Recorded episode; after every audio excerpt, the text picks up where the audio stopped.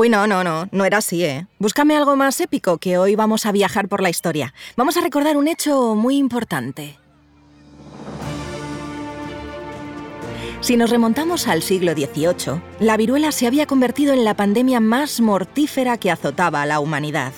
La enfermedad no distinguía entre sexos, edades o clase social, y eso la hacía temida tanto entre los más pobres como entre los más ricos aristócratas de todos los países. En 1796, el médico inglés Edward Jenner demostró la eficacia de su vacuna contra la viruela. Cinco años más tarde, en 1801, se llevaron a cabo las primeras vacunaciones exitosas en Madrid. 1803 a Coruña. La vida en la ciudad transcurría con normalidad. Por aquel entonces la pobreza y el hambre estaban presentes en muchos hogares, también en el orfanato, aunque la vida de los niños que residían en él estaba a punto de cambiar. El rey Carlos IV aceptó el proyecto del médico de la corte para llevar la vacuna de la viruela a las posesiones de la corona en América y Asia. Encabezada por el doctor Francisco Balmis, comenzaba así la que es considerada la primera misión humanitaria de la historia. ¿Fabricarían la vacuna en A Coruña? ¿Serían los responsables de cargar el barco? No y no. Ellos, los más jovencitos, serían los encargados de transportarla en su propio cuerpo hasta el otro lado del charco. Un viaje de muchas millas, un futuro incierto, pero su única escapatoria. De repente, 22 niños huérfanos que hasta entonces eran invisibles a los ojos de muchos, se convirtieron en el foco principal de unos pocos. A través de ellos, el doctor Balmis, siguiendo la estrategia que impulsó Jenner de inocular la viruela de las vacas en humanos, fue capaz de llevar la vacuna a América y Asia. Gracias a los pequeños de A Coruña se evitaron muchas muertes, ellos no volvieron a España tras subir a ese barco lleno de promesas. Lo que sí sabemos es que fueron parte del viaje más memorable de los anales de la historia, tal y como aseguró el naturalista Alexander von Humboldt. Bienvenidas y bienvenidos a un nuevo capítulo del podcast Escucha tu salud. Hablar de salud implica hablar de mucho más que de nuestro estado físico o mental. Salud también es innovar, investigar, invertir, probar, descartar y volver a empezar. Salud es hacer todo lo posible para avanzar, aunque sea un poco, y en mejorar, aunque sea otro poco, en el bienestar de alguien. Si lo conseguimos, brindamos. Si no lo conseguimos, seguimos estudiando. Hoy hemos empezado con la historia de la gran expedición que lideró el doctor español Francisco Balmis. La expedición supuso un gran avance médico a nivel mundial. Desde España salió la embarcación que tenía como misión llevar la vacuna de la viruela a América y Asia. Concluía de esta manera el experimento de Jenner, quien inyectó a una persona un extracto de la llaga de viruela de una vaca y descubrió que siguiendo esta fórmula, la persona en cuestión quedaba inmunizada. ¿Fue el de Balmis el primer hito nacional a nivel médico? ¿Cómo se posiciona España en investigación y desarrollo de vacunas? ¿Es un país pionero? Empezamos. De los problemas de logística y de la inmunidad colectiva, hoy en día la inmunización y la eliminación de enfermedades está a la orden del día, pero no siempre, ni en todos lados, es igual. La expedición de Balmis fue el primero de muchos pasos. Gracias a él y a todos los niños que le acompañaron se frenó la viruela, pero ¿de qué manera ese hecho ha marcado el transcurso de la historia? Para dar respuesta a todas las preguntas, nos acompañará el doctor José María Vallas del Hospital Clínic de Barcelona, expresidente de la Asociación Española de Vacunología y experto en salud pública. Bienvenido, doctora, Escucha tu Salud. Buenos días a todos. Es un placer para mí participar en iniciativas eh, como esta, encaminadas a difundir la extraordinaria, extraordinaria importancia que han tenido, tienen y tendrán las vacunas en la salud de la población. Eh, los beneficios de las vacunas son a menudo poco percibidos por la, por la propia población e incluso son negados por algunos grupos de personas. ¿Podemos decir que el siglo XVIII fue, a raíz de la aparición de la primera vacuna, el siglo de la gran revolución médica? Bueno, además de, además de la primera vacuna, durante el siglo XVIII se desarrollaron técnicas que, aunque hoy pueden parecer muy elementales, supusieron en su momento un avance destacado. Me refiero a cosas tan sencillas como la simple percusión con los dedos de la mano que permitían detectar anomalías en pulmones en otros órganos. Por otro lado, nuevos conocimientos en fisiología y en anatomía a comprender cómo funcionaba el sistema digestivo, el sistema respiratorio, el sistema nervioso. Y en este siglo se derrumbaron también teorías mm, como el nacimiento de la vida por generación espontánea, el siglo XVIII mm, es cuando nace la cirugía, que deja de ser una actividad encomendada a los barberos, y el siglo XVIII también es importante por el gran discurso de Johann Peter Frank. Johann Peter Frank escribió abundantes tratados titulados La miseria del pueblo como madre de todas las enfermedades y este prolífico autor fue el gran impulsor de la medicina social, de la higiene y de la salud pública, eh, entendida como una tarea de Estado, como una función del, del Estado. Pero realmente la gran revolución científica, la ciencia, podríamos decir que comienza en el siglo XIX, porque es cuando se establece que la única realidad y el único conocimiento procede del estudio de fenómenos observables y del empleo del método experimental. El siglo XIX, a finales del siglo XIX, eh, atendemos a espectaculares avances en bacteriología, es la época de Pasteur en Francia, de Koch en Alemania, se identifican toda una serie de microorganismos, algo tremendamente novedoso en su momento, y se suceden eh, espectaculares avances en la epidemiología de las enfermedades transmisibles. Las enfermedades infecciosas habían sido la principal causa de enfermedad y de muerte a lo largo de toda la historia. Todo esto va a permitir adoptar medidas preventivas específicas basadas en la desinfección por por calor y también en métodos, mediante métodos químicos, el, uso del hipoclorito sódico por Semmelweis, el uso del ácido fénico por Lister y las enfermedades en este siglo, en el siglo XIX, dejan de ser así el resultado de miasmas, de malos aires o castigos divinos. Y todo esto abrirá paso al desarrollo de medidas terapéuticas, como sería el, el inicio de los antibióticos ya con Fleming, estamos hablando ya de principios del siglo XX, pero por supuesto a lo largo de todo el XIX principios del XX, el desarrollo de un amplio arsenal de vacunas. Francisco Javier Balmis Berenguer, médico personal del rey Carlos IV desde 1795, persuadió al mismo para enviar una expedición a América para propagar la recién descubierta vacuna de la viruela. El rey aceptó la idea de la expedición de Balmis, entre otras cosas porque estaba muy sensibilizado con este tema, ya que su hija, la infanta María Teresa, murió en 1794 con tres años de edad por causa de esta enfermedad. La expedición se denominó oficialmente Real Expedición Filantrópica de la Vacuna, o más sencillamente Expedición Balmis. El problema que se le planteó al doctor Balmis fue cómo llevar la vacuna a sitios alejados de España. La idea que se le ocurrió fue la de transportar en barco la vacuna dentro de niños, los denominados niños o ángeles vacuníferos. Se seleccionaron 22 niños huérfanos de entre 3 y 9 años. A algunos se les inoculó la viruela de la vaca mediante una lanceta infectada. Entre 8 y 10 días después, con las vesículas que aparecieron en su piel, se inoculó a otros niños. Uno de estos niños era el hijo adoptivo de Isabel Zendal Gómez, la enfermera que cuidó de los niños en la expedición Balmis y que fue reconocida en 1950 por la Organización Mundial de la Salud como la primera enfermera de la historia que participó en una misión internacional. La expedición partió de La Coruña el 30 de noviembre de 1803 a bordo del navío María Pita.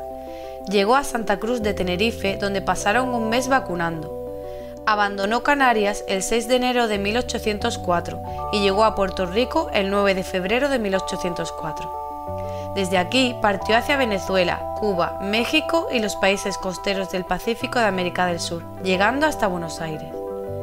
El 7 de febrero de 1805 la expedición puso rumbo a Filipinas. Posteriormente pasó a China y entró en la colonia portuguesa de Macao y viajó por varias provincias chinas. Balmis regresó a Europa a bordo del Bon Jesus de Alem, desembarcando en Lisboa el 14 de agosto de 1806, siendo recibido y felicitado por el rey Carlos IV. Esta expedición fue una campaña de salud pública de proporciones gigantescas, la primera expedición sanitaria de carácter mundial, el primer programa oficial de vacunación masiva realizado en el mundo y la primera campaña intercontinental de educación sanitaria. El propio Jenner escribió sobre esta expedición. No puedo imaginar que en los anales de la historia se proporcione un ejemplo de filantropía más noble y más amplio que este. El fragmento que acabamos de escuchar es parte de un vídeo explicativo de la Universidad de Sevilla que lleva por título Niños vacuníferos, la gesta que logró llevar la vacuna de la viruela desde España a medio mundo. El último caso de infección de viruela a nivel mundial fue detectado en 1977. Tres años después, la Organización Mundial de la Salud declaró que se trataba de la primera y la única enfermedad infecciosa humana erradicada del planeta. Doctor, esa vacuna que en su día Balmis inoculó a esos 22 niños gallegos, ¿cómo ha ido progresando y adaptándose a lo largo de los años?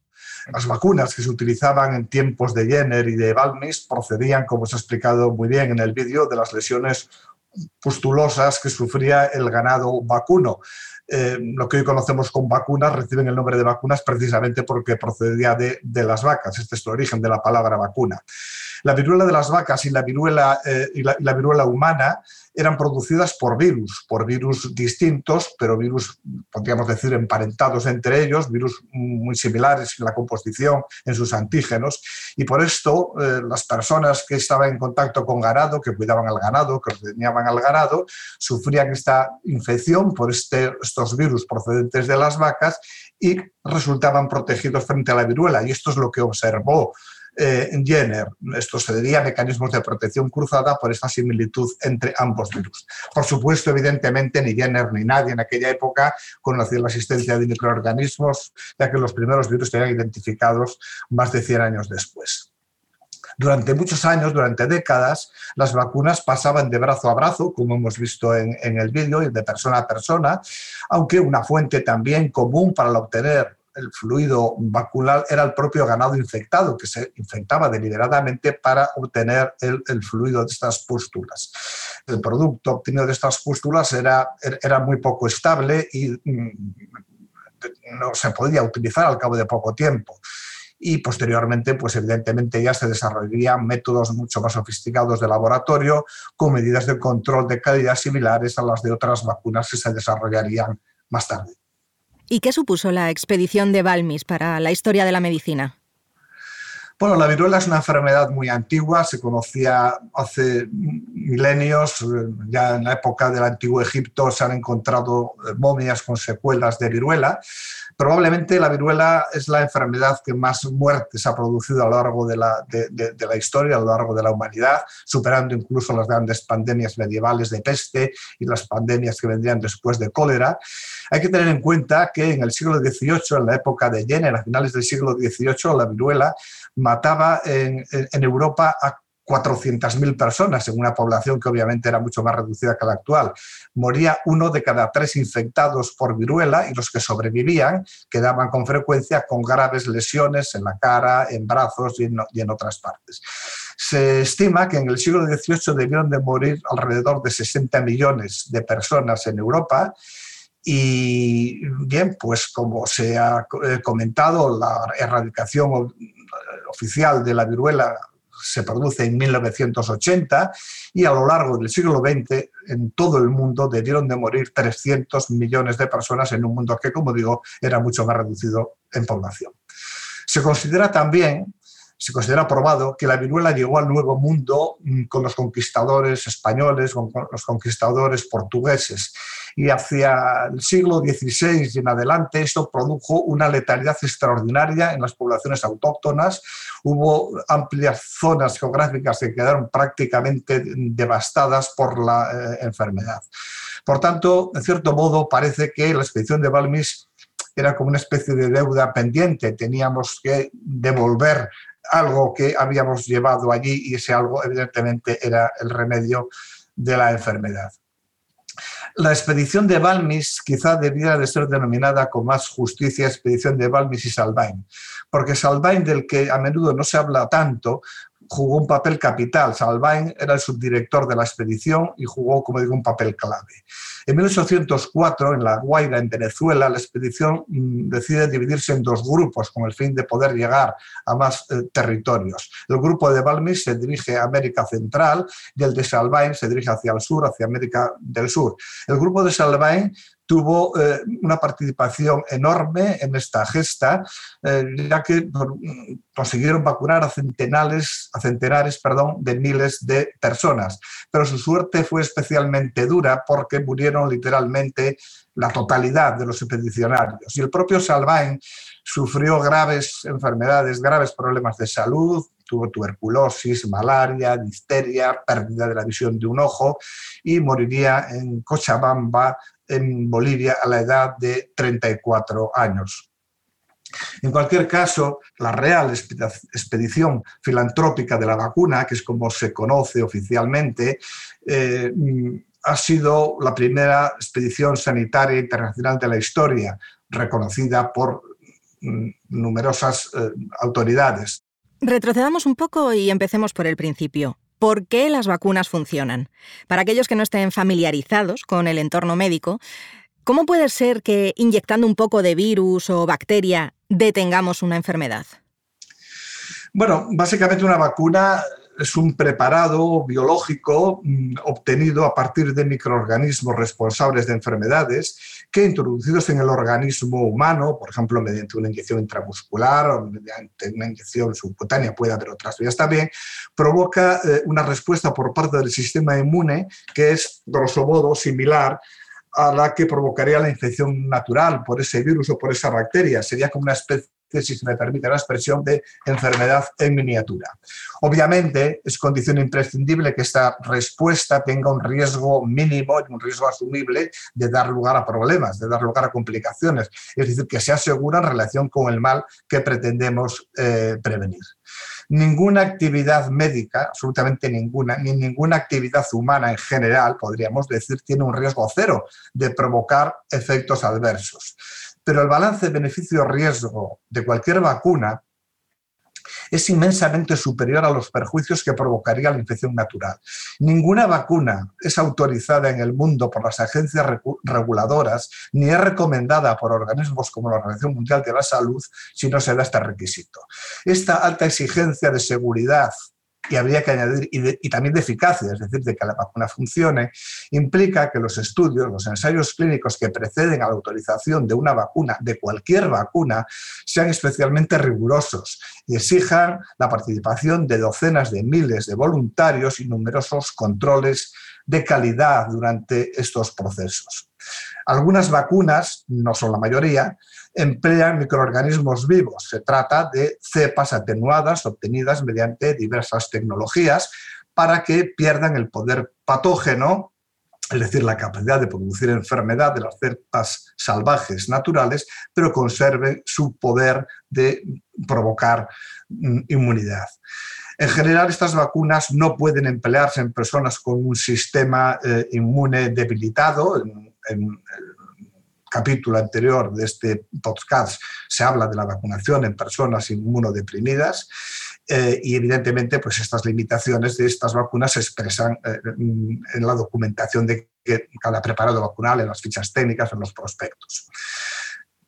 En realidad, la mayor parte de vacunas contienen solo determinadas partes del microorganismo causal, proteínas modificadas, toxinas modificadas, que son capaces de estimular respuestas inmunes de diferente tipo, idealmente de tipo humoral, de tipo celular, esto sería un poco complejo de explicar, y que idealmente esta protección ha de ser de larga eh, eh, duración.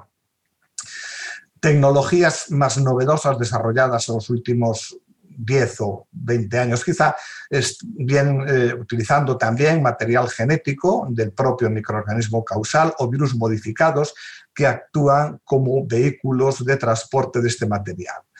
Las personas que tienen un sistema inmune mm, debilitado pueden responder peor a estas vacunas que contienen solo partes de los microorganismos, pero no están contraindicadas. Es decir, estaríamos quizá ante un problema de una menor eficacia protectora, pero no estaríamos ante un problema de mm, seguridad. Con la expedición Balmis, España marcó un hito en la investigación de la inmunización, siendo la primera expedición humanitaria de la historia a nivel internacional. ¿Qué papel ha jugado España en el desarrollo de vacunas hasta el día de hoy? Eh, bien, desde la introducción de la vacuna de la viruela en España por el doctor Pirillén en 1800, y desde los trabajos del doctor Ferran con la vacuna del cólera a finales del siglo XIX, son muchos los grupos de investigadores españoles que han participado en ensayos clínicos de diferentes vacunas y esto ha sido así especialmente en el último cuarto del siglo XX y en lo que llevamos del siglo XXI. Es preciso también señalar que eh, España es un país eh, muy vacunador. ¿eh? Podemos presumir que mantenemos altas coberturas de vacunación sistemática, muy especialmente en las primeras etapas de la vida, pero que también hemos de reconocer que hay que prestar especial atención a la irrupción de movimientos negacionistas de las vacunas y de personas contrarias a la vacunación. Las vacunas tienen el riesgo de morir de éxito precisamente, se ven menos enfermedades precisamente porque vacunamos. Y eh, esto está suponiendo un grave problema, esta irrupción de estos grupos negacionistas que viene siendo eh, señalado de forma destacada por la Organización Mundial de la Salud y por otros organismos competentes en la materia. Hemos empezado con el caso concreto de la viruela, pero tendríamos muchos más ejemplos de virus. Sí, efectivamente la viruela está erradicada, como se proclamó, ya lo hemos venido repitiendo oficialmente por la OMS en 1980. Pero, y quiero remarcar que la viruela a día de hoy es la única enfermedad erradicada en un, sentido estricto. La erradicación implica cero casos en el conjunto del planeta, cero casos en el conjunto del planeta. Muchas otras enfermedades están eliminadas en amplias áreas geográficas, pero no han sido todavía erradicadas y por tanto pueden reaparecer. Muchas gracias, doctor José María Vallas, expresidente de la Asociación Española de Vacunología y experto en salud pública. Muchas gracias a ustedes por la oportunidad y tan solo quisiera añadir un breve comentario, un comentario muy, muy pequeño pero muy importante. Recibir una vacuna es un acto de solidaridad. El vacunado, además de protegerse a sí mismo, consigue proteger total o parcialmente a las personas de su entorno, a su familia, a sus amigos, a sus compañeros de trabajo, etc. Es lo que se conoce como inmunidad colectiva o de grupo. Ningún otro tipo de fármaco tiene este efecto en la comunidad. Curiosidades sobre la inmunidad. Si hay un personaje que realmente fue importante en la gran expedición que se llevó a cabo desde Galicia hasta América, esa fue Isabel Zendal. La que era rectora del Orfanato de la Caridad de La Coruña, en el que se alojaban los niños huérfanos, decidió no abandonarlos ni un solo instante y embarcar con ellos en la Real Expedición Filantrópica de la Vacuna. Curiosamente, ella, que perdió a su madre por culpa de la viruela cuando tenía tan solo 13 años, ahora decidía acompañar, como lo haría una madre, a esos niños huérfanos para curar de viruela a otras tantas personas que estaban esperando en América Balmis dijo de Isabel Zendal que era una infatigable trabajadora y que había derramado todas las ternuras de la más sensible madre sobre los angelitos que tenía a su cuidado. Era de esperar, pues, que la enfermera tuviera el merecido reconocimiento. Tanto es así que el pasado año la Comunidad de Madrid inauguró el Hospital de Emergencias con el nombre de Hospital Enfermera Isabel Zendal, como homenaje a ella y al sector de la enfermería en general la historia de un viaje del que jamás volverían, la huida de la pobreza, la primera vez que una embarcación cruzaba el charco con un objetivo humanitario. Tantas primeras veces quedaron reflejadas en el libro Los niños de la viruela, la expedición Balmis, de María Solar. El top 3 de hoy. ¿Qué hemos aprendido hoy? Hoy hemos aprendido tres cosas importantes. Primera, que aunque parezca mentira, inyectando un poco de virus o bacteria o de sus componentes, provocamos que el organismo empiece a trabajar y a luchar para combatirlo. Y por lo tanto, nos hacemos inmunes. Esa es la misión de las vacunas. Gracias a ellas, cada año se evitan millones de muertes, cosa que unos años atrás sería imposible. Segundo, que la primera gran inmunización se gestó en España. Fue el doctor Balmis quien a través de 22 niños llevó la vacuna de la viruela al otro lado del charco, a América y a Asia. Tercero, que la enfermera Isabel Zendal fue la mujer que acompañó la expedición Balmis y que en el año 1950 la Organización Mundial de la Salud la consideró la primera enfermera de la historia en participar en una misión internacional. Esperamos que este capítulo de Escucha tu salud haya sido de tu interés. Para más información sobre vacunación, consulta con tu médico o profesional sanitario. Te esperamos en el próximo episodio.